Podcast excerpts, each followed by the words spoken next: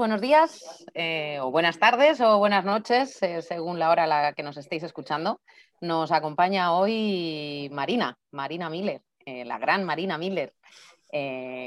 hola, ¿qué tal? ¿Cómo estás? Hola, yo de gran, bueno, grande será por tamaño, pero nada más.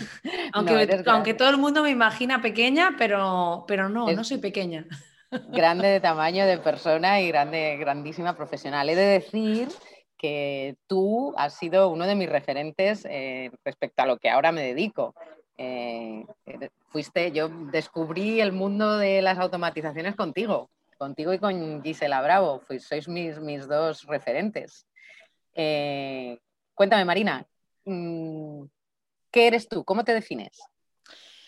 Eso es algo que me ha costado bastante tiempo de descubrir porque al final cuando todos nos venden esto de hay que ser hiper especializado, y yo estoy de acuerdo en parte, pero hay perfiles que no somos así. Entonces yo estudié marketing y al final he hecho una mezcla de, de todo eso y digo, ¿qué soy? Digo, pues realmente yo soy una marketer, por un lado, porque sí llevo mucho tiempo aprendiendo sobre marketing, y soy una maker digital, hago cosas online, distintas, proyectos, de todo.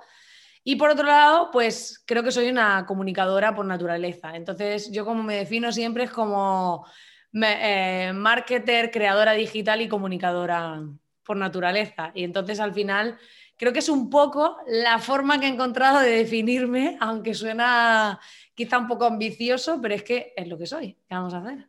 En uno de tus últimos podcasts hablabas de la multipotencialidad, de esos culos inquietos que somos algunos, que, tenemos intereses varios y, y diversos, y tú eres una de ellas. Al final dices, a mí llegó un momento en que eh, me acuerdo de una conversación con una amiga en la que decía, es que yo no sé en qué enfocarme, porque yo decía, pero es que si me pongo a hacer diseño, sé hacer diseño gráfico, sé hacer diseño web, sé hacer estrategias, o sea, puedo editar vídeo, como distintas cosas que dices, a lo mejor no tengo un 10, pero tengo un buen nivel. Y entonces yo decía, claro, ¿cómo le pones a eso nombre? Porque si dijese, bueno, soy excelente en un área, pero en el resto me defiendo nada más, pues dices, vale, pues ya sé que, que mi especialidad es esta, pero realmente a mí me interesan muchas cosas distintas y si solo me dedicase a una de ellas me acabaría aburriendo. Entonces al final, pues me pasa un poco como a ti, que haces como un poco de mujer orquesta en distintas cosas, porque a mí es lo que me motiva, lo que me ilusiona y lo que me apasiona. O sea que, ¿qué vamos a hacer? Ha salido así la niña. He oído que has llegado a aprender chino. También, también. Eh, me dio 10 meses por aprender chino hablado y, y me lo pasaba súper bien. Y hasta que, claro, cogí cierto nivel, ya podía tener una conversación básica y ya pues dejó de motivarme. Que si investigáis un poco los perfiles multipotenciales, suele pasar eso. Cuando llegas a un nivel como de un 70% sobre un área, ya necesitas probar otra cosa. ¿Cómo, llegaste al marketing? ¿Cómo fue vocacional? ¿Fue casualidad? ¿Fue porque te lo impusieron, te lo impuso tu familia? ¿Había alguien en la familia que se dedicase a eso, como las, las generaciones de médicos y de abogados? Pues esta pregunta no me la ha hecho nadie, pero es bastante divertida porque tiene una anécdota bastante graciosa. Y es que yo iba a estudiar psicología. Y yo tenía claro que yo iba a estudiar psicología y tal y cual. Y entonces, cuando yo era una estudiante regularcilla, y, bueno, sí que destacaba en algunas materias, pero en otras no. Y entonces cuando cogí y yo iba a estudiar psicología, pues me, me, matriculé y tal, y yo solo iba a poner ese. Mi hermano me dijo, no, tú pon otras carreras y tal, porque si esa no te la dan, que luego puedas acceder a las listas de espera y tal. Y yo pensaba, no, no, que si a mí no me dan esa, yo no, no quiero ninguna. Y mi hermano, que sí, ¿qué tal? Total, que yo puse marketing de segunda porque me parecía algo relacionado con la publicidad y no me pareció tan mal. Y dije, ay, pues a mí la publicidad me parece guay, que no tiene nada que ver, o sea, solo es una área al final, pero, pero bueno, a mí me sonaba aquello. Y, después me acuerdo que cuando salieron las adjudicaciones estas que te dan en la universidad, eh, yo estaba, o sea, tenía 17 por delante en marketing y 300 en psicología. Entonces, por mucho que rulase eso, no iba a llegar hasta mí. Pero en cambio, en la segunda ronda, en marketing sí entraría. Y a mí me habían dado trabajo social. Claro, como yo hice la lista que dijo mi hermano, pues yo. Y me acuerdo que en ese momento llamé a mi hermano y le dije, mira, que no me han dado psicología y tal. Y mi hermano fue como, bueno, ahora voy para allá, hablamos, quería consolarme ahí y tal. Y yo en ese rato ¿vale? Porque tardó como una hora y pico, me puse a leerme la memoria de la carrera de marketing, cosa que no se ha leído ni Dios. O sea, me la he leído yo y, tres personas más, ya te lo digo. Entonces me leí, la, me leí la memoria y cuando vi, y encima vi que había una opción bilingüe, y yo había sacado un 4.25 en selectividad en inglés. O sea, imagínate. Pues yo cogí, cuando llegó mi hermano a mi casa, le dije, mira, que yo he pensado que voy a estudiar marketing y lo voy a hacer en bilingüe, que esto va a ser un pepinazo. Y mi hermano me miró en plan de, yo iba a consolar a esta chica y ella está súper on fire de que dice que va a pegar un pepinazo y que encima va a estudiar la mitad de la carrera en inglés cuando ha sacado un cuatro y pico. y así entré en marketing y entré en bilingüe y, y bueno, y fue un poco así. Luego al final no terminé en bilingüe porque no me fui de Erasmus por temas de, de amor y todas estas cosas que uno hace en su momento. Y, y al final no me fui, pero sí que hice bastantes asignaturas en inglés. Y, fue muy divertido porque yo estaba en clase y el profesor decía, what else? O show. Y yo me acuerdo que yo le decía al lado, pero show, show qué es? O sea, decía, show no es nada. Y yo decía, pues entonces ¿para qué lo dices si no es nada? Eres, eh, eres libre, eres rebelde, eres transgresora. Eh, ¿Cómo has llegado también a, esa, ese tipo de personalidad tan, tan especial? Pues a ver, yo creo que más que llegar me he reencontrado, porque yo de niña era muy así, siempre fui como una niña, mi padre siempre cuenta su historia de que vendía florecillas en el autobús en las excursiones a otros niños y se las cambiaba por juguetes caros y luego los padres venían a reclamarles y le decía que no tenía problema de que sus hijos no supiesen negociar, que no era culpa mía.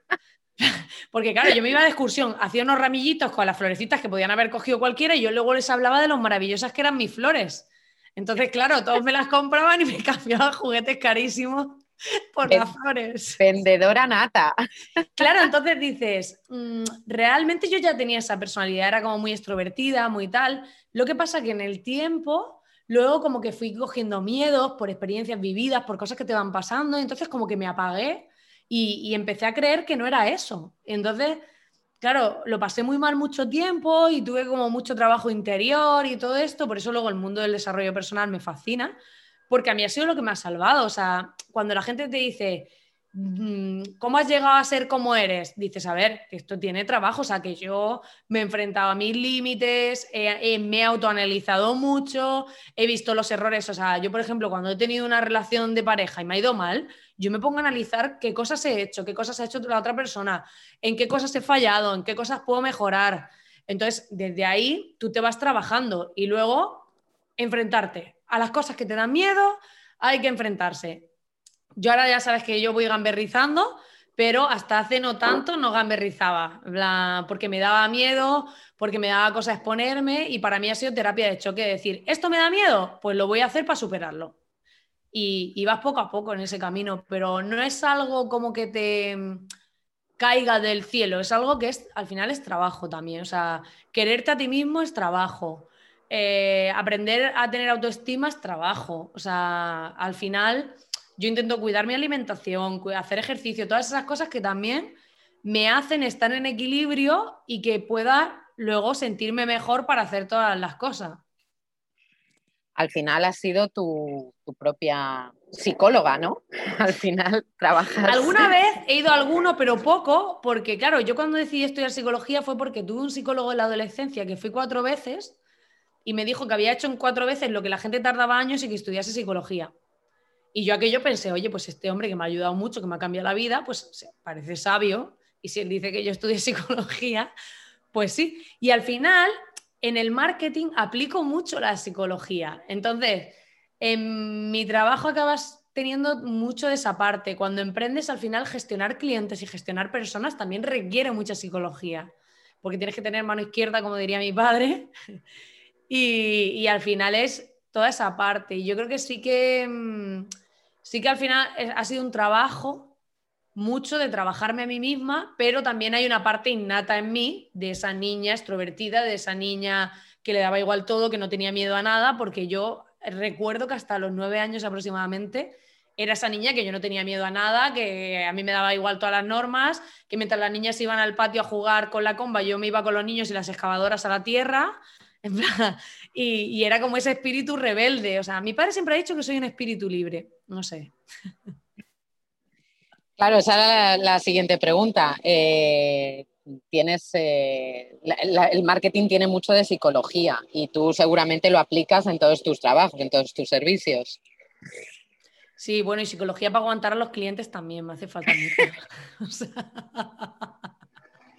yo tengo ahora la suerte de que los que tengo, la verdad que al final me he quedado con gente súper maja que no tengo que aguantar, pero sí que he vivido mucho tiempo el aguantar a, personas que, que, tienes que saber cómo gestionarlas, que a veces te hacen sentir que eres como su empleado o que todas esas cosas. Y sí que ahí, a veces, yo en este tiempo sobre todo he aprendido que hay que soltar. O sea, en el sentido de que muchas veces nos da miedo soltar a un cliente por miedo a perder a lo mejor un cliente que tenemos fijo, que nos da estabilidad y demás, pero he aprendido que a veces, yo incluso lo hablaba con mi padre le decía, papá, yo este cliente lo tengo que dejar porque, me decía, pero es que este te da esta parte fija, es seguro, y yo decía, ya, pero yo siento que me está impidiendo crecer, porque por tener esa tranquilidad con este, me estoy perdiendo otros o otras posibilidades que si estuviese centrada ahí me iría mejor y no tendría el sufrimiento que tengo con este. Y cada vez que lo he hecho, me demuestra a mí misma que el soltar esas cosas me ha permitido avanzar. Eso es como cuando tienes una pareja tóxica que al final no te deja hacer, o sea, te va minando la moral y, no puedes avanzar y dices, bueno, pero si es que me quieres, si es que no sé qué, sí, sí, pero que yo quiero a alguien que me quiera al 100%, no, no alguien que me arrastre a su movida. ¿Qué tipo de, ¿Con qué tipo de clientes trabajas? ¿Qué tipo de, clientes eh, llegan a ti? ¿O llegan a ti? Bueno, primero la pregunta, ¿llegan a ti o, o vas tú a buscarlos? Pues a día de hoy y con cuatro años y pico con mi negocio no he buscado ninguno. O sea, es verdad que han llegado a mí, a veces ha sido pues hablando, a veces por gente conocida, a veces por recomendación, de distintas formas, o por visibilidad también, gente que ha escuchado mi podcast o demás, sí que también han llegado. Pero trabajo sobre todo con emprendedores unipersonales. Y yo prefiero que sean, hay veces que son dos, pero prefiero que sea uno, porque no me gusta tener que convencer a más de una persona de, que me tiene que hacer caso. ¿sabes? Porque es como, mm, no me gusta cuando se tiene que decidir, yo he estado en el mundo corporativo con mi primer cliente, que era antes mi jefe, eh, fue como, era lo típica empresa, más corporativo todo, tener que presentar las cosas, que la gente se ponga de acuerdo, y a mí eso me aburre un montón. Entonces, no me gustan los formalismos, no me gusta el matrix corporativo, ni todo este lenguaje, jerga y ese postureo para que luego toda esa gente luego tienen vidas paralelas en las que se van de fiesta permanente y se alcoholizan para, para cubrir todas esas carencias que tienen en su vida profesional. O sea, esa rigidez al final luego genera que en tu tiempo libre eres todo lo opuesto. Vamos, es que lo he visto así, o sea, lo he visto un montón. Entonces, eh, a mí todo eso es como, no, sé más normal, sé natural, no necesitarás tener esos excesos de vida y, puede ser todo más equilibrado y un, trato normal. O sea, yo me acuerdo, hace un par de semanas estuve en un restaurante de estos de autor que me llevaron, de, estos que te hacen las cenas, estas pijas que te van explicando las cosas y tal. Y, y yo a quien me llevó le dije, mira, me ha encantado la sorpresa y todo lo que tú quieras, y esto está muy bien. Digo, pero a mí esto una vez cada cierto tiempo y ya, ¿eh? Digo, porque eh, a mí, digo, no me gusta sentir que esa persona me tiene que dar un trato preferente. O sea, una cosa es que alguien te sirva en un bar, que es que al final pues está ahí para eso y te sirva tus cosas y tal, y, y es su trabajo y tú tienes el tuyo y ya está, ¿no? Pero de ahí a ese trato de adulación de tal, si yo soy de las que ponen el Cabify y quieres que el tío te abra la puerta, yo digo, no, o sea, o sea yo no, no, no me gusta, no, porque creo que a veces nos creemos que tenemos un personaje o que somos más que otra persona y no es real, o sea, yo quiero gente normal como yo y por eso cuando la gente habla conmigo dice, joder, pues si es que eres súper normal, es que yo soy una tía normal, que hace cosas normales bueno, a veces no tan normales, pero intento. O sea, que no me gusta esa, esos personajes que se crean, es que este tiene no sé qué, o tiene un jet, o hace no sé cuánto, tiene tantos empleados, que me dé igual. O sea, que se pone malo, que me caga y todo como tú. O sea, que no. tú has cambiado, has cambiado, eh, has cambiado tu vida. O sea, vivías en Madrid Bueno, mm. eres nacida en Almería. Y te fuiste a Madrid a vivir. Mm. Me fui, he estado allí cinco años y, y hice un máster en la vida. Allí estuve con distintos trabajos. Primero estuve, bueno, estuve hasta de cajera en un centro comercial al principio para buscarme la vida. Luego estuve em, llevando el tema de marketing online en una clínica de medicina estética y luego estuve en una empresa familiar que ya ahí fue como has llegado a Madrid, tu sueldo fijo de marketing digital en plena crisis. Y aquí, pues la señorita a los cuatro meses dice que se va de la empresa que no, que, lo que todo el mundo quiere no le mola. Allí estabas, estabas como empleada, estabas en, en nómina. Además, nómina me hicieron de entrada un contrato indefinido. No, no, era de un año, miento, era de un año. Y, ya era como de da de alta en temas de marketing, o sea, todo bien, que era como plena crisis. La niña ha encontrado, lleva el departamento de online el tema de marketing, tiene su contrato de un año, su sueldo y tal, pero yo era como, no, yo necesito emprender. Aunque antes de eso ya hice mis pinitos de emprendimiento. Eh, eso te iba a preguntar, ¿ese fue tu primer trabajo como marketing o ya habías hecho alguna otra cosa por tu cuenta? Yo empecé en la carrera a hacer cosas monté mi primer negocio con mi hermano, que éramos, teníamos un e-commerce que vendíamos una oferta loca cada día solo de un producto. Así estuvimos dos meses.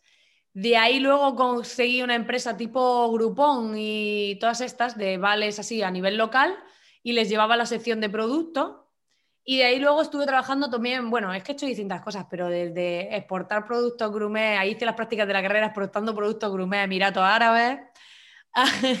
y luego también hice el, el, entré en una agencia de marketing que era una franquicia canadiense y hacía, o sea, estaba al final gestionando yo un poco todo, lo que pasa es que esa empresa se estaba muriendo, me pusieron a mí ahí al cargo de todo, yo no tenía ni idea de, ni la misa a la mitad, era una tía espabilada y ya está. O sea, pero bueno, intenté salir como pude y ya fue luego cuando decidí irme a Madrid.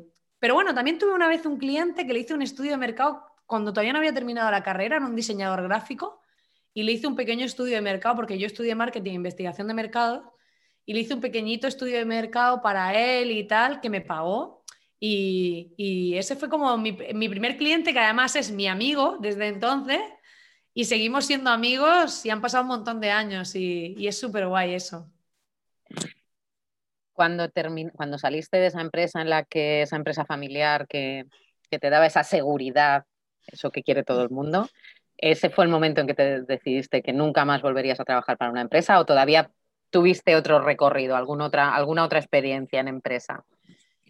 Eh, bueno, nunca más no haré nada. O sea, es decir, es decir, yo para mí no me veo trabajando para nadie pero la vida da muchas vueltas y nunca sabes lo que puede pasar. O sea, no lo veo como plan mío, no es mi plan, pero es cierto que no puedo decir que nunca más lo vaya a hacer. Después en empresa tuve, esa fue mi última empresa y, y sí que es verdad que yo no hice el típico salto al vacío de me lanzo al vacío sin más, no. O sea, yo a ellos los reconvertí en clientes y estuve casi tres años trabajando con ellos como cliente, que al final me daban un fijo mensual a cambio de un acuerdo que teníamos y que a mí me permitía ir pudiendo coger otros clientes, ir pudiendo construir mi negocio con cierta tranquilidad. Entonces, pero bueno, es verdad que hubo un momento en el que yo cuando tenía eso así, estos clientes míos me pagaban una parte, o sea, con lo que me daban me cubría los gastos porque yo estaba en pareja, pero lo dejé y ahí hice algo que creo que es una lección que, quiero compartir porque creo que, fue importante. Cuando yo justo estaba con ese cliente y dejé esa relación, yo no tenía, con lo que ese cliente me daba, que era mi principal cliente, yo no podía pagar el alquiler en el que yo quería para vivir sola. Y entonces dije, a ver, aquí tienes dos opciones, política de crecimiento o política de austeridad. Entonces, la mayoría de la gente cuando está en una situación de crisis tiende hacia la política de austeridad, como bajo gastos, cómo eh, reduzco todo y cómo hago para mm, conseguir sobrevivir con lo que tengo. Pero yo pensé, si yo ahora me meto en un piso compartido y trabajo desde casa, al final eso va a haber ruidos, va a haber personas, va a haber tal, yo no voy a poder estar igual de distraída, o sea, voy a estar más distraída, voy a estar menos cómoda y tal. Y dije, voy a hacer política de crecimiento. Me voy a meter en un alquiler que ahora mismo no puedo pagar con lo que gano, pero así me obligará a hacer más cosas para crecer y poder afrontarlo. Y entonces hice política de crecimiento. Y fue así. Luego yo me puse a enviar propuestas a otros clientes, ta, ta, ta, ta. Y bueno, es verdad que esa segunda clienta que tuve, sí que la busqué yo, pero no fue como buscarte para, sino sí que vi cosas que había mal y se las comenté y después ya me puse a hacerle propuestas porque era como, Dios, quiero ayudarte. Así que digamos que esa clienta sí que la busqué, esa primera clienta después de, de esa empresa, ¿no? O sea que... ¿Te consideras 100% emprendedora o también es por las circunstancias que te han ido llevando? Es decir, por las, por las experiencias que has tenido te han llevado a ser emprendedora o, te consideras eh, que, era lo que tenía que ser? O sea, el emprendedor nace o se hace, ¿no? Exacto. no, yo pienso que siempre fui emprendedora. O sea, creo que además, eh, creo que en el colegio y demás me limitaron mucho y, y creo que podía haber hecho muchas más cosas. O sea, porque al final nos meten como esa visión de empleado y todo eso en nuestro cuerpo. Y, yo era una niña que, o sea, desde pequeña hacía pulseras, las vendía a la puerta de mi casa. Eh, hacía, eh, bueno, juguetes que yo ya no quería, hacía como un mercadillo de segunda mano en mi puerta. he llegado a vender vasos de Fanta en la puerta de mi casa. mis vecinos se fliparían de decir, esta niña no se aburre, ¿sabes? O sea, yo siempre estaba negociando, montando, creando, siempre. O sea, yo lo pienso ahora y digo, hay que ver cómo tenía yo esa faceta en mí de, de, vender. Mira que a mí no me gusta vender. O sea, yo soy de, yo te cuento cómo yo te puedo ayudar o te cuento mis ideas, las comparto y la gente me compra. Pero te juro de verdad que nunca intento venderme. O sea, es como tú me cuentas un problema que tienes y yo te voy dando ideas de cómo yo lo haría, cómo lo resolvería. Y después dices, me dicen, quiero hacerlo contigo. Y es como, pero, pero si yo no te quería vender nada. Doy fe, doy fe, porque antes de empezar me, ha dado la vuelta. Pero, yo no he intentado venderte nada, yo era por ayudar. evidentemente. yo era por ayudar. No, no, pero por eso que doy fe, doy fe. Em, los, eh, eh, ahora mismo te enfocas a algún tipo de cliente o, bueno, sí, me has dicho freelance, pero algún tipo de sector, algún tipo de... ¿Te has especializado en algún, algún sector o algún problema concreto? No, porque a mí personalmente lo que se me da bien es coger a personas que están especializadas en áreas concretas, aunque sean distintas, y se me da bien utilizar toda esa multipotencialidad de tener para, o sea, cuando tú tienes una visión global, esa persona solo se dedica a lo suyo. Entonces, a mí como me interesan tantos temas, conozco gente de distintos perfiles como muy específicos y me encanta saber cómo funciona ese área. Pues tengo una clienta que es medium, otra acupuntura, otro, ¿sabes? Otros coach de directivos, o sea, son gente diferente, pero me gusta porque ellos saben mucho sobre lo suyo y yo soy como ese complemento que tiene esa visión global de la estrategia, del marketing, de cómo tenemos que hacer las propuestas, la venta, el copy, todo, esas partes que ellos no controlan. Entonces nos combinamos muy bien, somos como una T, como el especialista y el que, y el que sabe más sobre distintas áreas. Entonces he descubierto que trabajo muy bien con personas así, que son muy específicas sobre algo. Entonces, temas, me da igual, me lo paso bien con el tema que sea. ¿Qué, servicios son los que, los que ofreces ahora a tus clientes? Ahora mismo, bueno, a los que llevo hace tiempo les hago de todo. Soy como un manager online, como, el como el manager para los cantantes, pero en versión digital. Es decir, les llevo desde toda la parte visual, eh, estrategia, concepto, copy, diseño web. O sea, al final yo los cojo y es como tú dices, yo quiero crear este producto, ¿no? Y, vamos a, y entonces yo te digo, vale, pues lo vamos a vender así, vamos a montar una web de esta manera, vamos a hacer una secuencia de email de este modo, vas a hacer tantas publicaciones en redes al mes, yo te voy a hacer una campaña de tal, vas a grabarme un vídeo diciendo esto, o sea, todo lo hilo, monto todo eso y entonces lo lanzamos y a vender. Pero ahora tu vida cambió hace un año, puede ser, más o menos. Sí, bueno, ahora lo que hago es que ya no cojo gente nueva para hacer todo eso porque con los que tengo no se van, entonces claro, no puedo ir acumulando. Y ahora lo que hago es que hago una auditoría que simplemente lo, para esa gente que sí que necesita esa parte, les analizo toda la página, les hago el planteamiento de cómo tiene que ser su estructura, su discurso y demás, porque para mí lo principal es que tu web diga lo que, tengas que, lo que tiene que decir al público al que te diriges. Entonces, trabajo como ese enfoque, les hago recomendaciones sobre formas de llevar a la gente a esa web.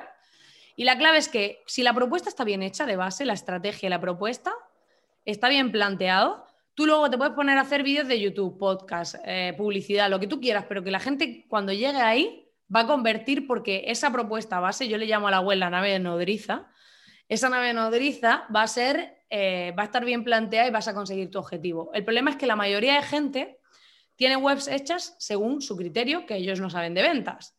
O se las ha hecho un diseñador gráfico que las hace súper bonitas de la muerte, pero no dicen lo que tienen que decir. O se han puesto a meter a su libro, su producto, su, eh, lo que dice su abuela de ellos y lo que tú quieras.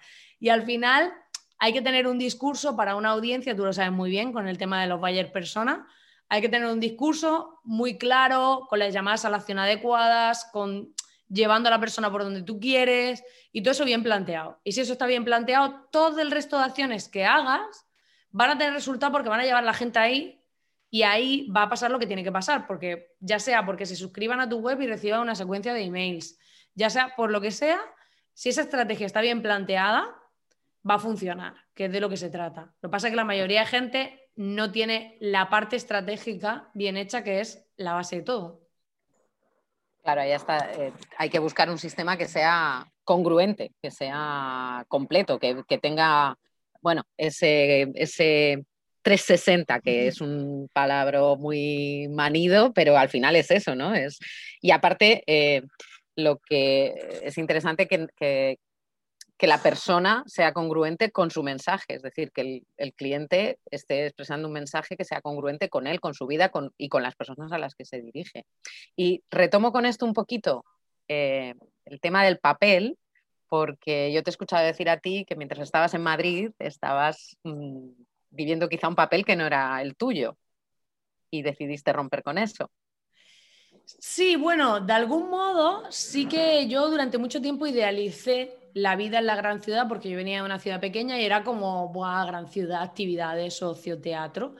Y todo eso me vino genial porque yo ahora soy una tía que se puede ir sola al cine. Vamos, ayer estuve sola en el cine viendo un documental. O sea que me puedo ir a un concierto, me he ido a un concierto sola, me he ido, o sea, al final en Madrid la vida es muy solitaria, muy individualista. Entonces, si no tienes pareja ni nadie, es muy difícil que tú tengas amigos para hacer las cosas que tú quieres hacer. Entonces, aprendes toda esa parte. Y sí que es verdad que llegó un momento en el que yo estaba allí y mi vida era bastante solitaria, tenía un nivel de gastos muy alto, entonces yo me pasaba el día trabajando en casa para cubrir esos gastos por estar en Madrid y por tal.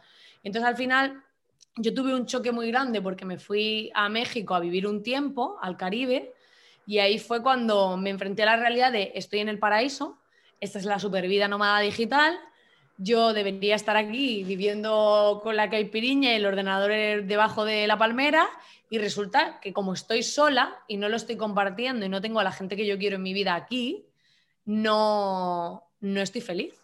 Y entonces ahí fue como, vale, a mí me han vendido un concepto de éxito, me han vendido una vida que esto es lo que te tiene que molar y resulta que a mí lo importante para mí no son esas cosas, no es el lugar, sino el con quién. Entonces, eh, ahí me di cuenta de eso y fue como volví a Madrid y de ahí decidí, mira, quiero volver a estar cerca de mi familia, tengo dos sobrinos pequeños y dije, em, voy a bajar gastos también de todo y sobre todo pues estar más tranquila y decir, y a partir de ahora Solo voy a trabajar con los clientes y con los proyectos que realmente me apetezca.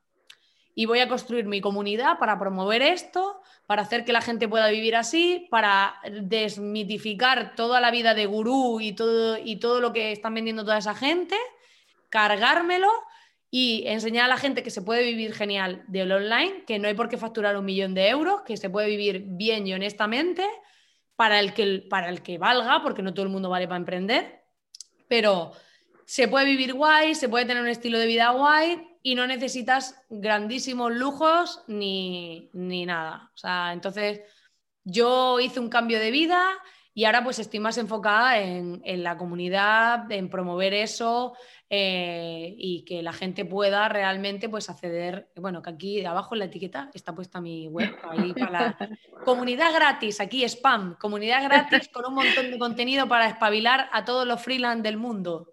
Bueno, pues para que lo escuchen podcast, soy miller.com.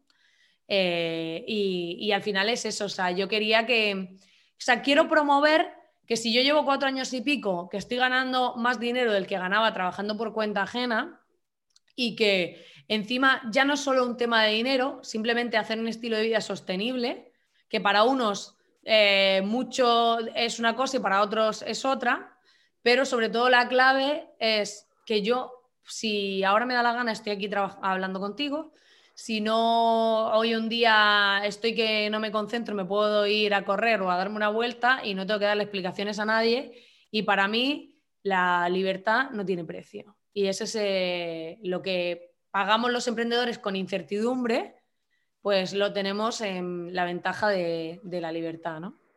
Eh, precisamente eso te iba a preguntar, que te iba a comentar que los emprendedores lo que tienen es libertad. El precio es alto, pero lo que tienes precisamente es libertad, no solo la incertidumbre, sino pues a veces lo que comentabas antes, tener que aguantar a clientes que, que hasta que te divorcias de ellos, porque seguramente hay un momento en que ya no puedes más y te divorcias, pero probablemente los emprendedores al principio necesitan, bueno, necesitan un poco de eso, del, pues que venga lo que venga, ¿no? Si no tienes una estrategia bien montada, pues tendrás que aguantar con lo que venga. Pero, tienes la libertad.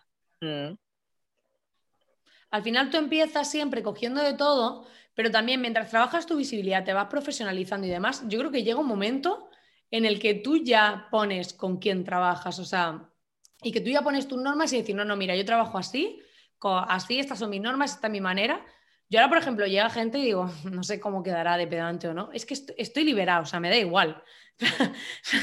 Digo, me da igual si queda bien, si queda mal, si parece bien. Yo cojo y mis clientes, los que llevan tiempo conmigo, me conocen, saben cómo soy y se parten de risa conmigo.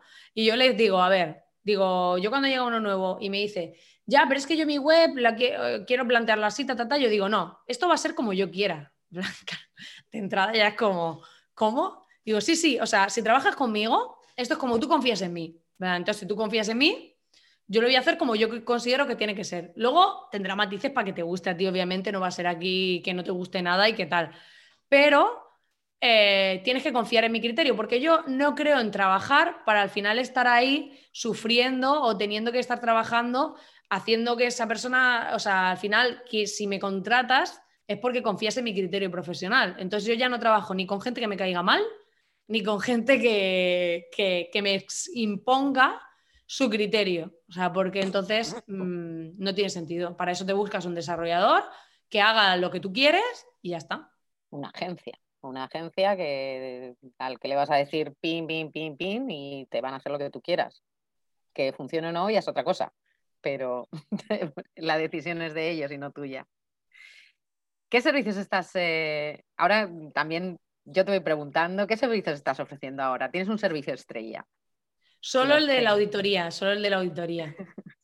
es el único que hago, el de hacer toda la parte de planteamiento estratégico y todo el discurso y demás, para que esa base esté bien hecha. Pero para los demás los mando todos al otro lado, digo, a comunidad y a clases y a todo eso. Pero tienes ahí una cosita en, en el horno. Está en el horno, que es el curso de espabilismo freelance, que, ya estoy terminándolo para que todos los que habéis comprado la preventa eh, llegue cuanto antes, porque la verdad que eso ha sido, creo que me han pasado pocas cosas tan gratificantes, porque cuando llevas mucho tiempo, o sea, yo sí hago servicio, ayudo a mis clientes, me pagan y llevo mucho tiempo haciendo eso, pero cuando creas tu primer producto, y además este producto que gamberrizado yo al máximo, llamándolo espabilismo freelance y demás, ha sido como, va, esto es como yo tengo que soltar todo este contenido, todo esto que yo he aprendido, todo, todo ese proceso, porque veo tantos freelance autoempleados que es como, Dios, yo quiero enseñaros cómo salir de ahí, porque yo siento que en gran parte lo he conseguido. O sea, todavía me queda, pero estoy en ese proceso como de cómo salir, cómo tener clientes que te pagan bien. Por eso a mí mucha gente me dice, pero es que yo, yo estoy contigo al lado y tú no trabajas tantas horas como muchos autónomos. Digo, bueno, yo aparte soy rápida, pero, pero dices, claro, Al principio he trabajado un montón de horas, pero ahora tengo clientes que me valoran, me pagan bien y no tengo por qué estar 16 horas al día o 12 horas al día trabajando. Puedo trabajar 6 horas, más o menos, o sea, y es un poco eso. ¿En qué consiste entonces? ¿Es un curso? ¿Es un, ¿Son vídeos? ¿Es, eh, Un curso impreso en plena digitalización. Porque yo soy anárquica, para eso. anárquica. Pues a ver, eh, ¿Por qué es así? Porque creo que nos pasamos el día eh, haciendo videollamadas como, como estamos haciendo para grabar este podcast. Eh, trabajamos con el ordenador, la mayoría de freelance, digitales por lo menos. Trabajamos con el ordenador. Estamos todo el día con el ordenador. El ocio, que es Netflix, la tele, ta, ta, ta. aparte, mucha gente juega videojuegos, tal. O sea, todo es pantalla, pantalla, pantalla. El móvil, pantalla. Y digo, ¿Qué pasa? Que si encima cuando nos formamos, que por el origen de la formación tradicional, que suele estar asociado a una obligación, o sea, cuando encima lo trasladamos al, online, yo me di cuenta de que yo hay temas que me interesan y que si es una clase concreta sí la puedo ver, pero yo un curso, o sea, algo que sea un proceso, yo me aburro. Entonces yo dije, ¿cómo lo haría yo para yo no aburrirme? Entonces dije, vale, pues el formato va a ser impreso con ejercicios, porque además hay estudios que demuestran que cuando escribes se interiorizan mejor los conceptos. Entonces dije, vale, pues esto va a ser como una agenda que tú vas a llevar, que vas a irte leyendo como un libro, pero vas a ir haciendo una serie de ejercicios para cambiar tu mentalidad, para ver cómo puedes hacer distintas cosas, para ver cómo puedes plantear incluso, tengo un ejercicio que es un esquema web y te hago la estructura y te dejo los huecos para irlo rellenando para que tú vayas pensando y poniendo las cosas. Entonces, al final, la clave es que mm, salirte de la norma, ¿por qué? Porque todo el mundo está haciéndolo online. O sea, creo que hemos matado a nuestra creatividad. La hemos matado, pero literal. O sea, hemos cogido a la gente y hemos dicho, ay, es que como este está haciendo tal, y nos ponemos a replicar lo que funciona. Es que como a este le funciona tal, pues yo lo hago. Y como al otro le funciona tal, pues yo lo hago, ¿vale? Y yo ahora pregunto a la gente, ¿cuántas empresas conocéis que sean líderes en su mercado o hayan destacado por hacer lo mismo que hace otro. ¿Se puede vivir? Sí, se puede ser Pepsi, se puede vivir, pero, pero no eres Coca-Cola. O sea, ni ganas lo que gana Coca-Cola. Entonces, ¿se puede vivir? Sí. Y hay gente que, tiene esa estrategia. Yo, yo, tuve un jefe que se dedicaba a eso, copiaba a todo el mundo. Y todos los negocios eran copias de otros negocios. Bueno, vivían, pero yo tengo esa necesidad de decir, oye, vamos a replanteárnoslo. Si a mí no me gusta hacer un curso online, ¿por qué voy a montar un curso online? Si a mí no me gusta hacerlo.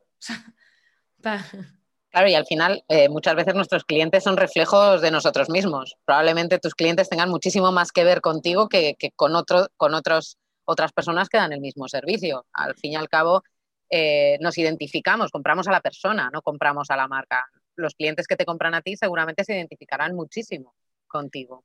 Yo, cuando lancé la preventa, que tú lo sabes, que además estábamos en Calpe en el coliving este, fue como, venga, primero voy a hacer aquí, vale. Después se lo pasé a ciertas personas que, pues, que me conocían, que eran de confianza y tal, y me empezaron a comprar también. Y dije, bueno, lo voy a abrir porque, claro, digo, mm, no sé.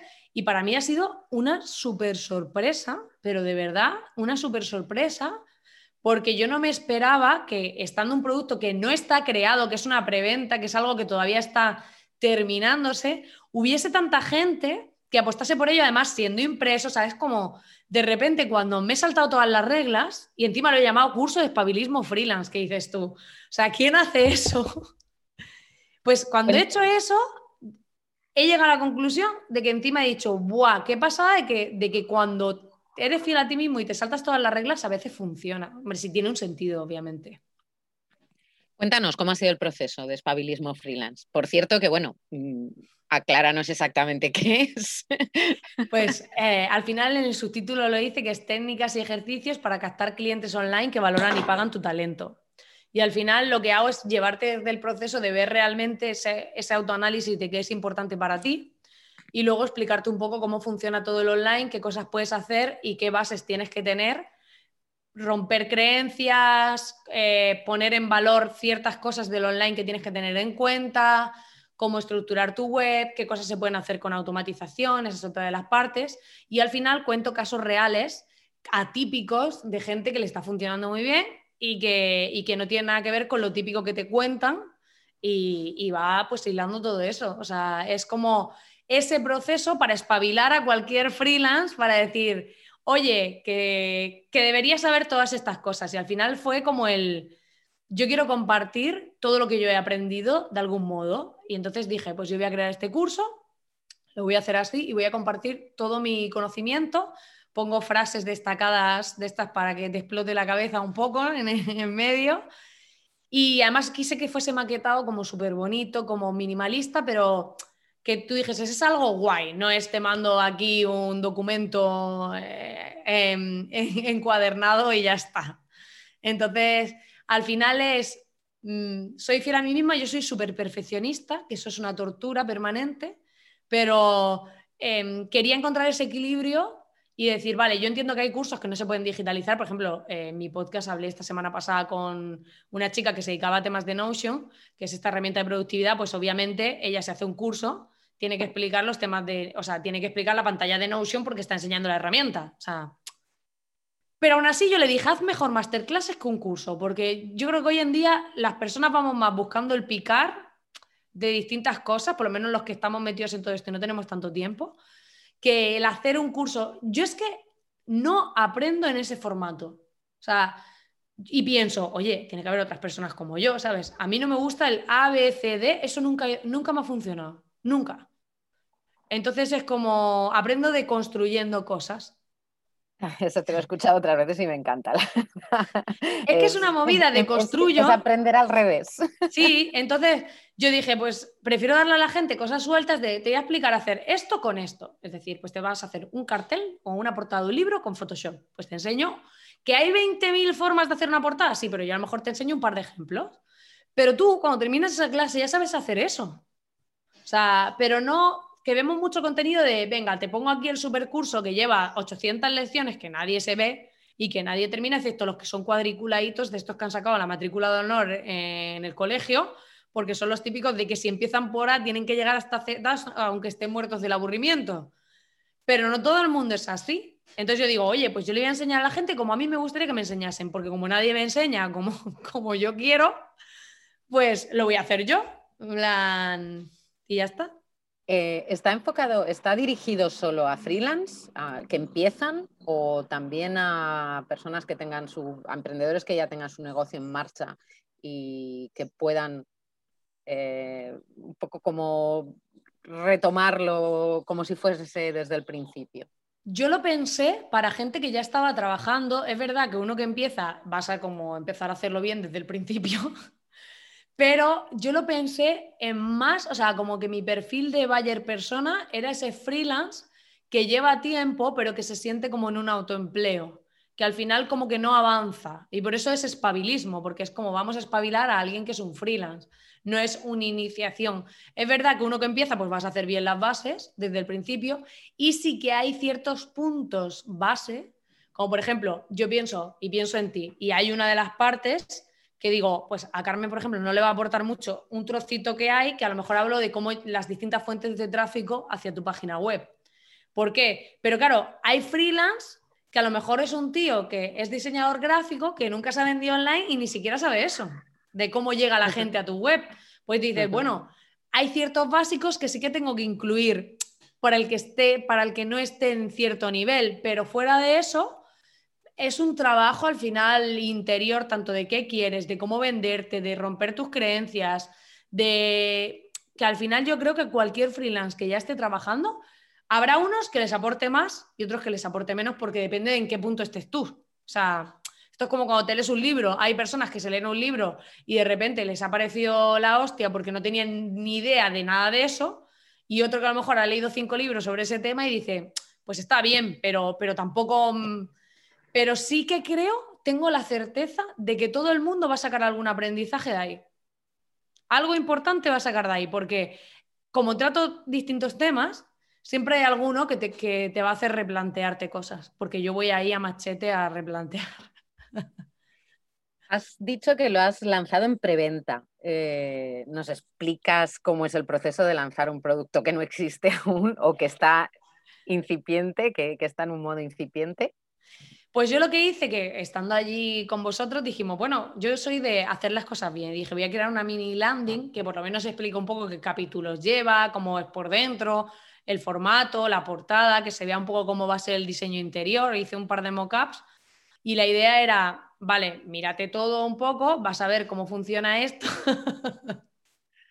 Te ataca la planta. Es que la estoy viendo para que los escuchéis. A Carmen le está atacando una planta. No, lo que me está atacando es el sol y estoy intentando que la planta me proteja, pero hoy mi ficus, mi ficus me, está, me está haciendo. Me, me está boicoteando. O sea, que se estaba autoatacando ella a sí misma con la planta. pues es que en vez de una sombrilla tengo un ficus. Ah, muy bien, muy bien. Mucho más práctico, más eco, eco-friendly.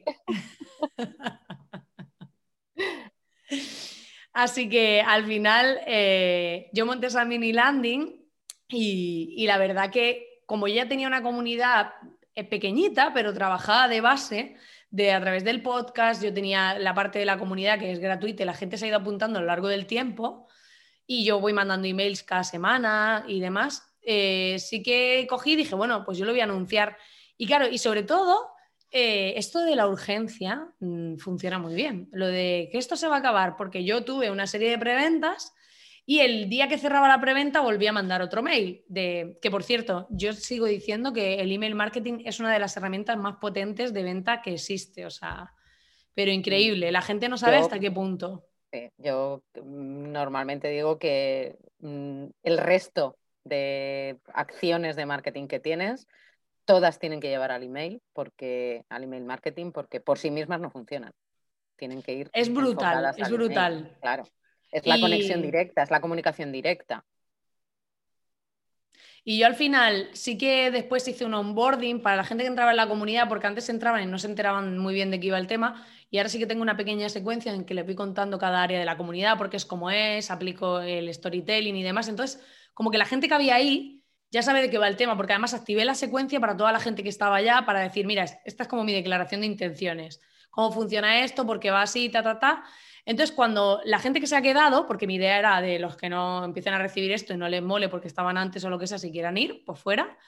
Y los que se quedaron, pues al final hay gente que se identifica contigo y demás. Entonces, cuando lancé ese email de último día de preventa, de repente hubo como el doble de preventas. O sea, y yo estaba flipando, o sea, yo por primera vez estaba en mi casa y dices, claro, yo sí vivo del online y tengo, y tengo gente, o sea, y gano dinero de servicio, pero claro, de repente que tú estés en el sofá o que estaba tomando una cerveza y decía, uy, acaba otro de pagarme la cerveza de ahora.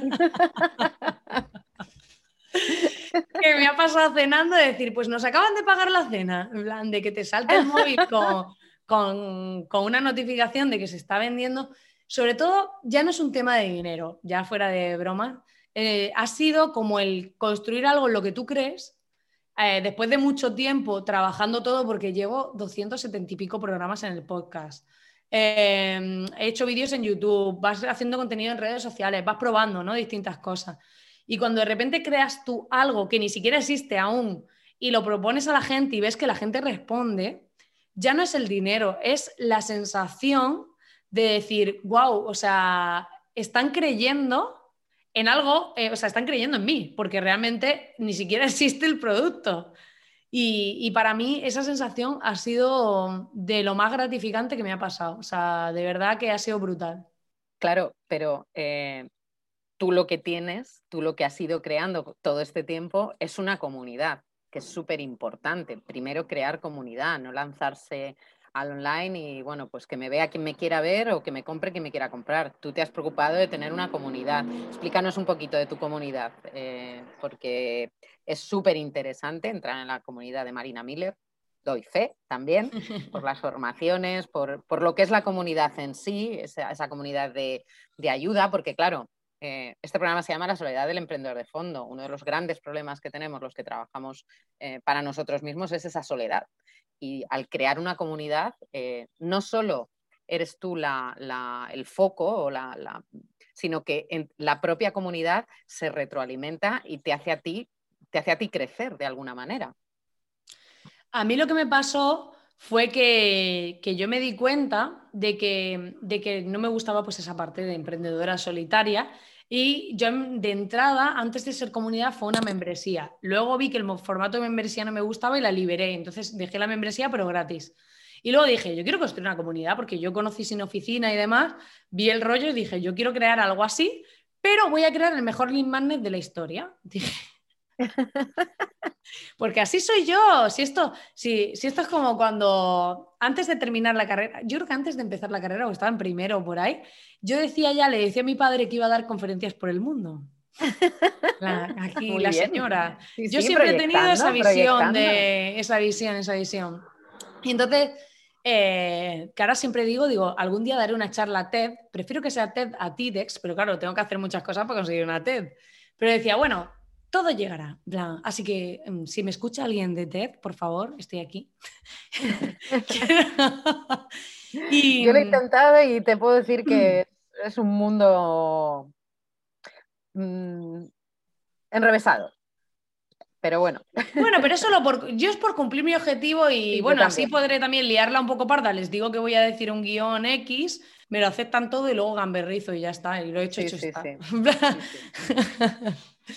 Pero al final em, sí que me he dado cuenta de toda esa parte de decir, a ver, mm, ha sido todo ese proceso personal de decir, ¿cómo, cómo, ¿qué quiero yo? Entonces yo dije, pues yo quiero una comunidad con gente y tal, pero como quería crear el mejor lead de la historia, dije, pues esto qué tiene que tener? Pues va a tener un grupo de Slack privado, donde la gente va a poder interactuar. ¿Qué va a tener? Clases gratuitas, una serie de clases básicas, donde la gente que se suscribe accede a todas esas clases gratis. Y luego, ¿qué va a tener? Pues una newsletter que yo la llamo la lista indiscreta, porque digo lo que me da la gana y cuento un montón de historias. Y eh, siempre le llamo indiscreta porque digo, a ver si te atreves a ser incapaz de leerme. porque, yo soy así de retos, entonces pues yo te reto. Y, y, entonces entras en todo eso. Y luego lo que veía que todo el mundo hacía membresías, que todo el mundo hacía cursos, que todo el mundo hacía todo esto, y yo dije, pues como siempre, me voy a salir de la norma, mandar todo a tomar por saco. Y entonces dije, pues yo no me quiero sentir obligada a estar creando aquí contenido porque sí. Entonces, eh, cogí y creé un área de donaciones y lo enfoqué todo desde el mecenazgo y una serie de recompensas. Entonces hay un área privada para los mecenas que hacen sus aportaciones de pago único sin compromiso de nada y entonces van teniendo una serie de recompensas que es acceso al área privada, lo menciono en mi podcast, distintas recompensas. Y aparte, después dije, bueno, ¿cómo hago yo? Porque yo me aburro aquí grabando clases nada más yo sola, que está muy bien, pero yo esto de hablar a la pantalla como que no me mola. Y entonces dije, vale, pues ahora voy a hacer clases en directo, que es lo que estoy haciendo desde hace un mes y pico, dos, quizá ya. Eh, hago clases en directo y lo que hago es que la grabación se queda para los mecenas. Pero en directo lo puede ver todo el mundo en abierto y voy dando clases y las voy emitiendo en directo en YouTube y pues voy enseñando a los freelance cosas que yo sé, cosas que yo aprendo, cosas que he aplicado, cosas que me funcionan. Y nos lo pasamos muy bien porque ellos me van diciendo cosas y a mí como me flipa improvisar, me encanta cuando me plantean de repente cosas que no sé por dónde salir y, y tengo que superarme, porque al final yo creo que la vida es esa superación constante.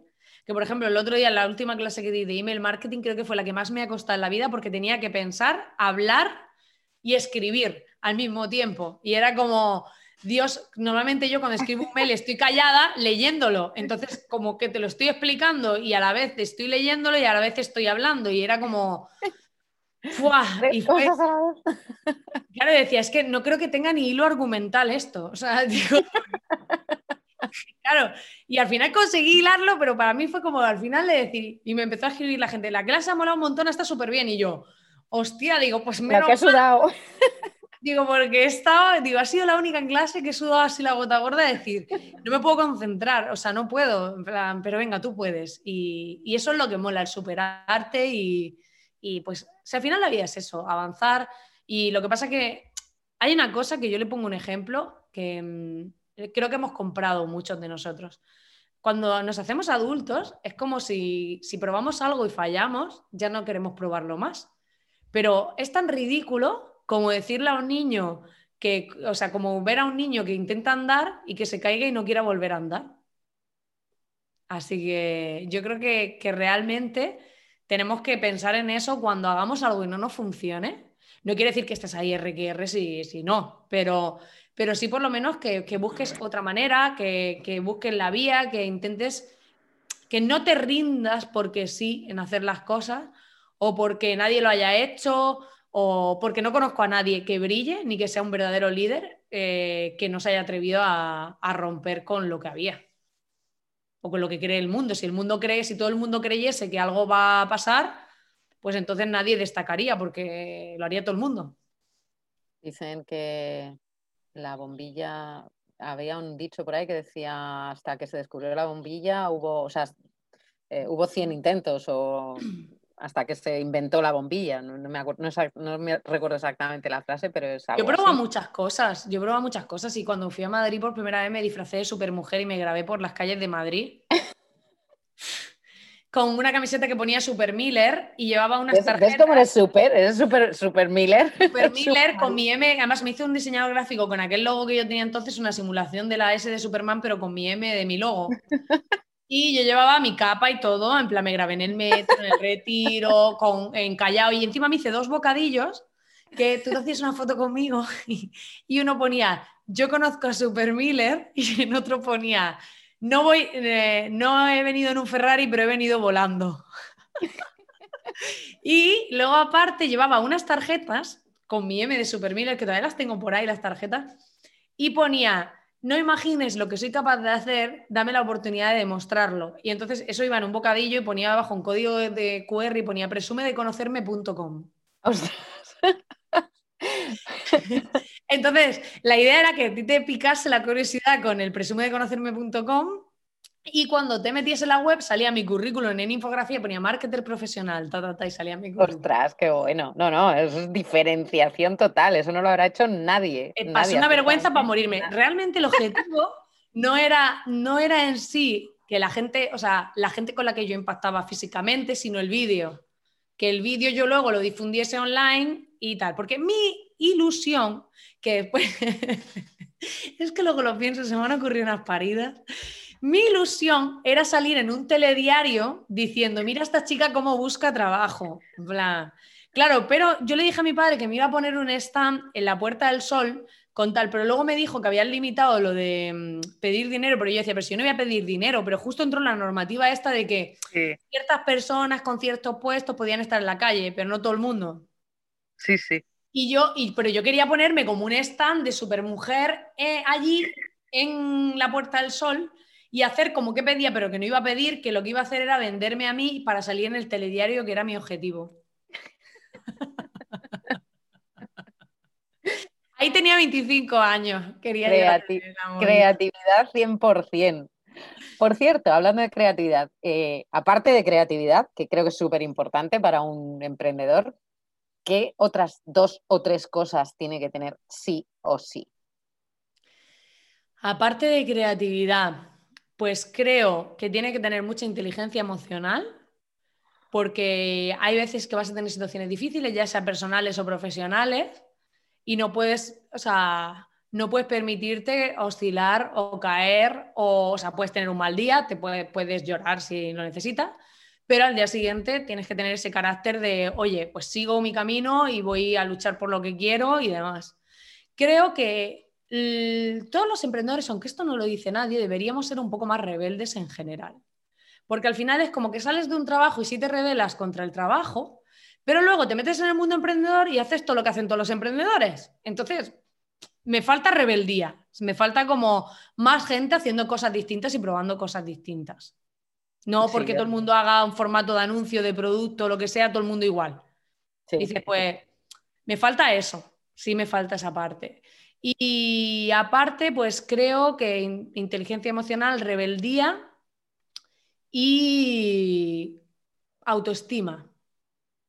Porque yo tengo una frase que es que hasta que tú no te valoras, no te valoran los demás.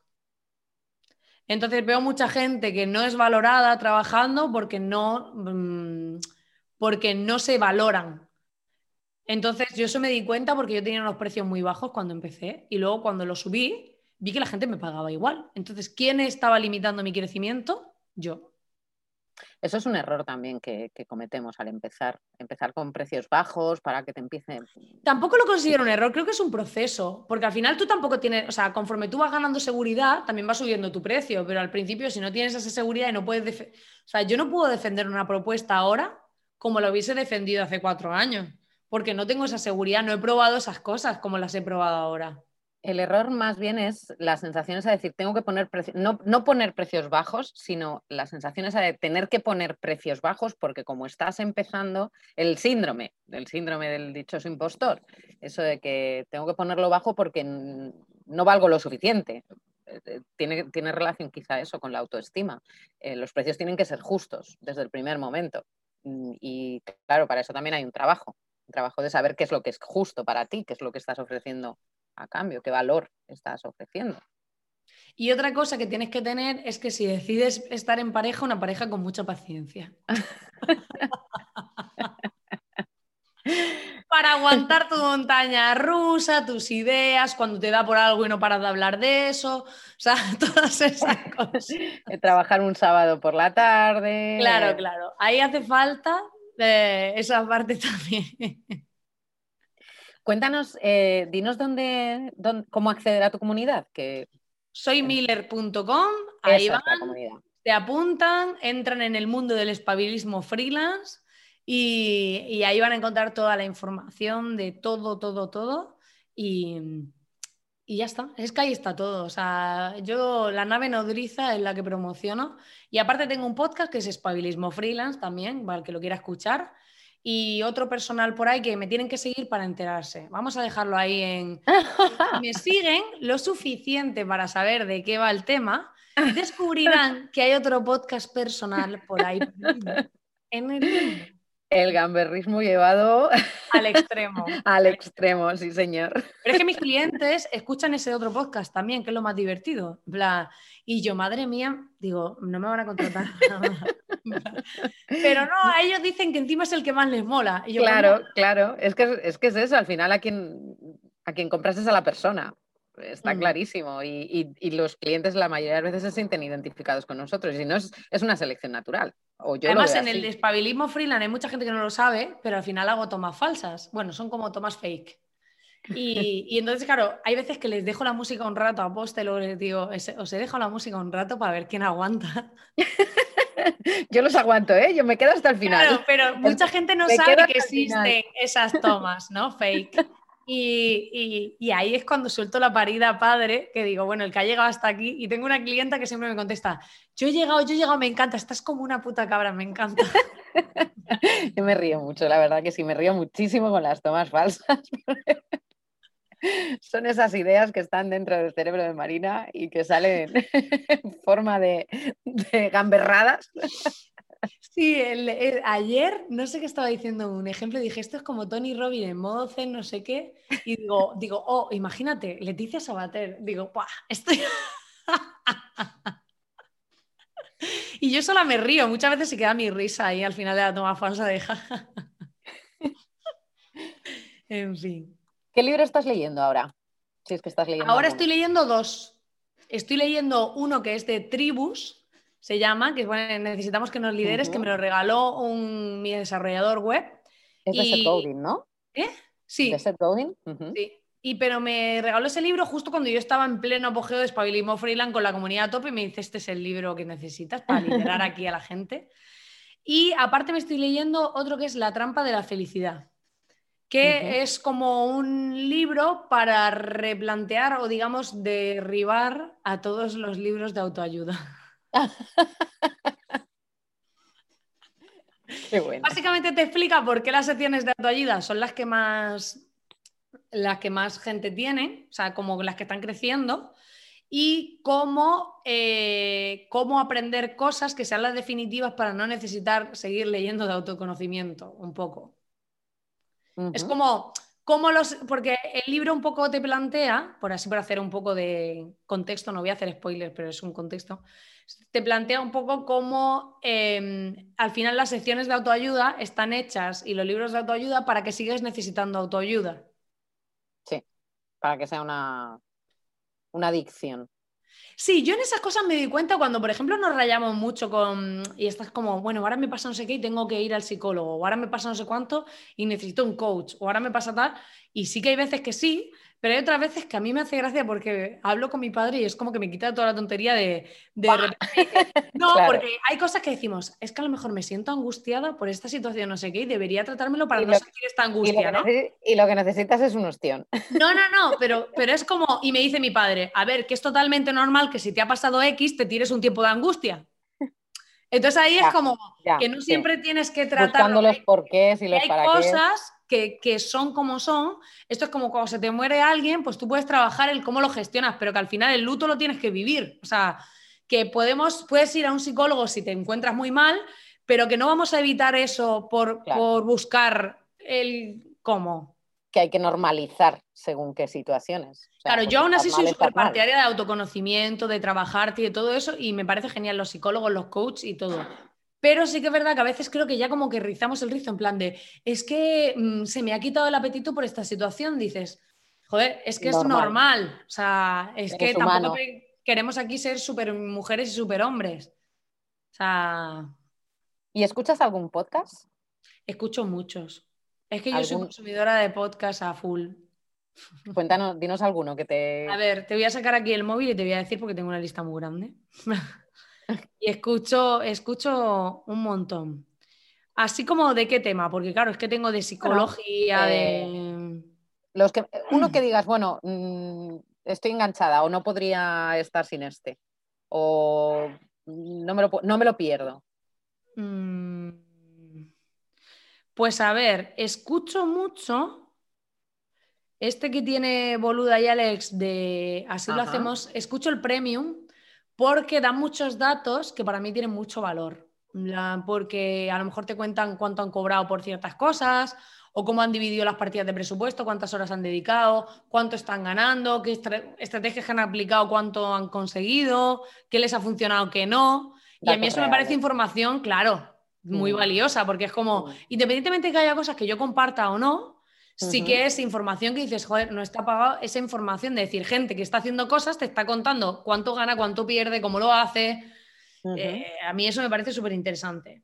Luego escucho mm, también, hay, es que hay varios que me gustan, pero es que en verdad no soy como, escucho mucho el de Charuca también de las entrevistas porque me gusta ella, eh, cómo lo plantea y demás.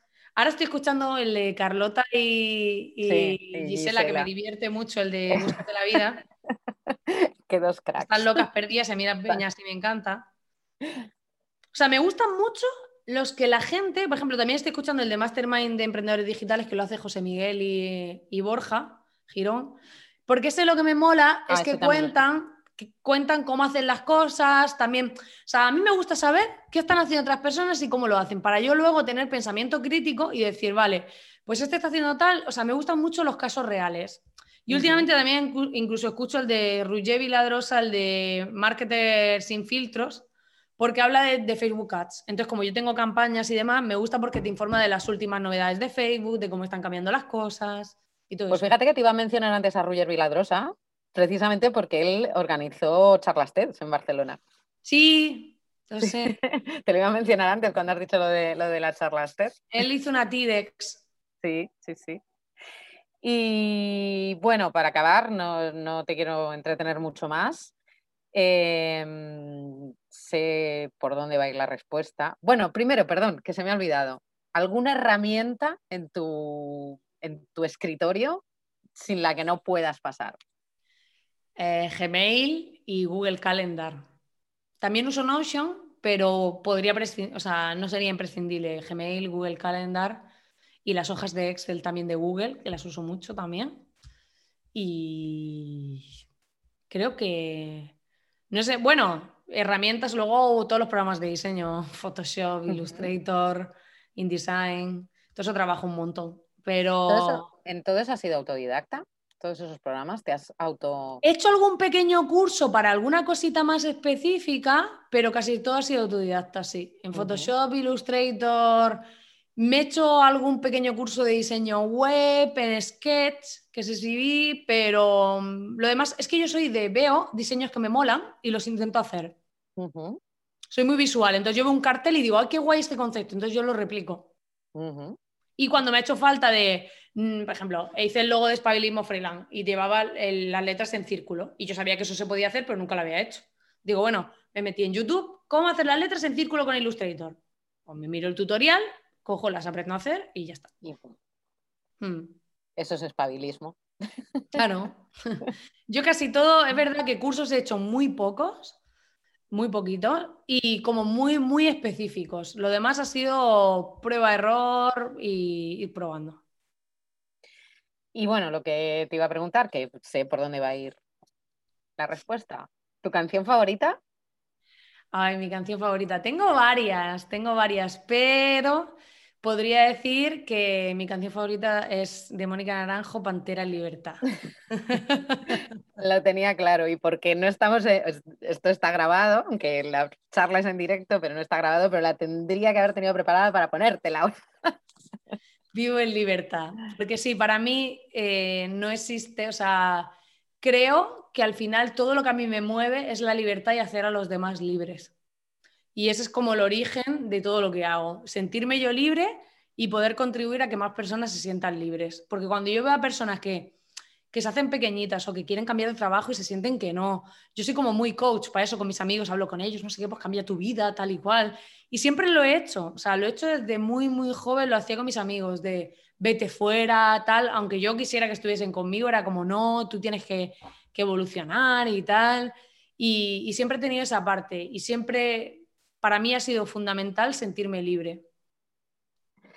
Em, ¿Te has sentido especialmente sola?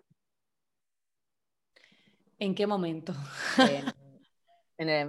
como emprendedora.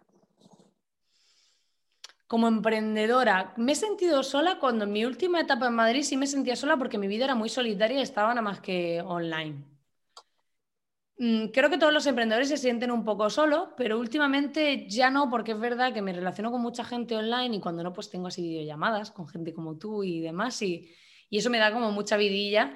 Pero sí que creo que es necesario que cada cierto tiempo necesito juntarme con emprendedores, porque me doy cuenta de que eh, todo se multiplica. Es como que mm, Mm, tienes feedback de gente que está en tu órbita y al final te ayuda a avanzar más rápido o a desarrollar ideas que a ti no te saldrían o, cosas que, claro, yo cojo y yo le cuento a la gente en mi entorno, pues he pensado el curso, le voy a poner así o así o así, pues todos me parecen bien. Lo que tú hagas está bien. Esto es lo típico de la familia de todos. Está genial. ¿Y tú, pero el qué? ¿Cuál de las opciones que te he dicho? Todas están genial. Entonces yo, yo agradezco cuando todo vale. yo agradezco cuando la gente es crítica, porque a mí me ayuda, o sea, yo quiero avanzar. Para mí esto es un camino, no es una meta. Entonces, a mí que en el camino me digas, oye Marina, pues esto lo estás haciendo así y yo pues no lo encuentro mucho sentido. Genial, hay críticas que cojo y críticas que no. Pero me, me, sirve, o sea, yo para que me digas que lo hago todo muy bien, digo, para eso tengo mi familia. Si eso ya lo tengo, Blan, que me digas que todo lo hago muy bien. ¿Tus amigos, tu familia te, han apoyado en este camino? Siempre. Yo en ese sentido, no sé si han visto algo en mí o por qué, pero mi familia siempre ha sido de, o sea, me acuerdo que, hace poco antes eh, de hacerlo del curso de espabilismo, que yo tenía un poco de cómo quiero enfocarme, no quería seguir solo con servicio y tal, me acuerdo que, que estaba yo así un poco de qué hago con mi vida y que todos tenemos, los emprendedores, cada cierto tiempo tenemos como esa, como necesitamos evolucionar, tenemos esa, ese momento de qué hago con mi vida. plan, nos pasa a todos cada ciertos meses, no pasa nada, es normal. Eh, pero, pero es para evolucionar, o sea, es la vida, cuando yo le digo a la gente, cuando estés mal, es la vida diciéndote que puedes hacer algo más de lo que estás haciendo. Yo siempre lo veo así, digo, es que realmente estás jodido ahora y no lo ves, pero, pero, es la vida empujándote a que, a que tú vales para hacer más cosas. Claro, muchas veces es cuestión de mirar atrás, mira lo que llevas hecho y, piensa dónde puedes llegar. Y mi familia siempre ha sido, eh, me acuerdo que eso que hablé con mi hermano y me acuerdo que, le digo, es que no sé por qué tal, y me dice, me acuerdo que me mira y me dice, pero Marina, si tú todo lo que has hecho, ¿qué te ha salido mal? Porque hasta de lo que no ha funcionado has aprendido cosas. ¿Te ha salido algo mal? Dice, pues entonces, haz lo que, haz lo que tengas que hacer. Porque siempre yo, o sea, nosotros creemos en ti. Y entonces es verdad que eso ayuda mucho, no todos los emprendedores lo tienen, Ahí está. Yo, mi padre era emprendedor, ha estado 36 años de autónomo, mi madre era funcionaria, o sea, tenía todos los dos mundos en casa, pero yo era emprendedor, yo, por ejemplo, mi hermano tiende más hacia, hacia querer ser funcionario y yo he tirado hacia el lado emprendedor. Aquí cada uno, sí, cada uno tiene... Pero es una cuestión de personalidad. Yo tampoco creo que todo el mundo valga para emprender. O sea, creo que es una cuestión de tu personalidad. Pues te agradezco muchísimo que hayas estado aquí. De verdad que para mí ha sido un verdadero honor. Yo me lo paso súper bien. Ya ves, honor ninguno. Yo soy aquí una tía de calle. Eh, bueno, la verdad que lo que insisto que tú fuiste uno, bueno, sigue siendo uno de mis referentes, pero hablo al principio cuando yo empecé a escuchar a Marina Miller, para mí era, Dios mío, esta, esta, esta, muchacha con lo joven que es, lo que tiene, la cantidad de cosas que aporta, lo que, la cantidad de cosas que hay que aprender de ella. Y te agradezco muchísimo que hayas estado aquí. Eh, espero que, que ese espabilismo freelance lo pete, que, rompa todos los. Mi idea es hacer un movimiento social.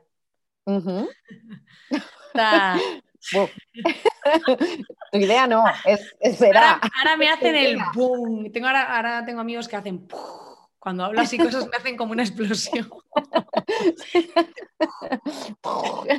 Sí, sí, sí. Y mi idea es hacer un movimiento social donde dé herramientas, recursos, donde vaya todo eso ligado a esa comunidad, a esa gente que vienen de vuelta de que los gurús les hayan tomado el pelo y vamos a construir algo real. O sea, algo intermedio real. Es decir, yo no te voy a prometer un Ferrari ni, ni siquiera te voy a prometer un Mercedes. Es decir, la idea es, puedes vivir bien, puedes vivir bajo tus normas, no necesitas ser súper rico ni dar conferencias como Tony Robbins, pero también, o sea, entre trabajar para otro y ser Tony Robbins hay un montón de grises y tienes que encontrar.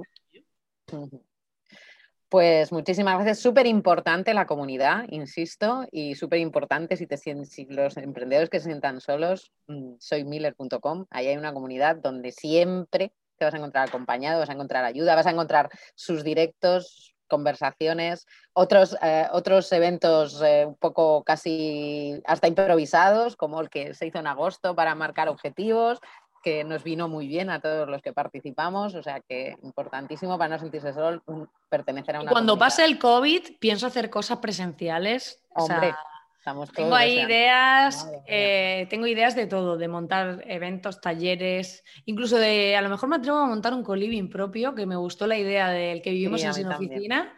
Yo lo tengo ahí también, run, run, run. Podríamos hacer algo así, sí, sí, sí, Porque, porque a ese ya no nos van a dejar ir más, entonces tenemos que crear los nuestros, porque claro. Así que... Pues muchísimas gracias de nuevo, ha sido un placerazo y y seguimos, seguimos en el, en el espabilismo. Muchísimas gracias. Siempre seguimos. Gracias.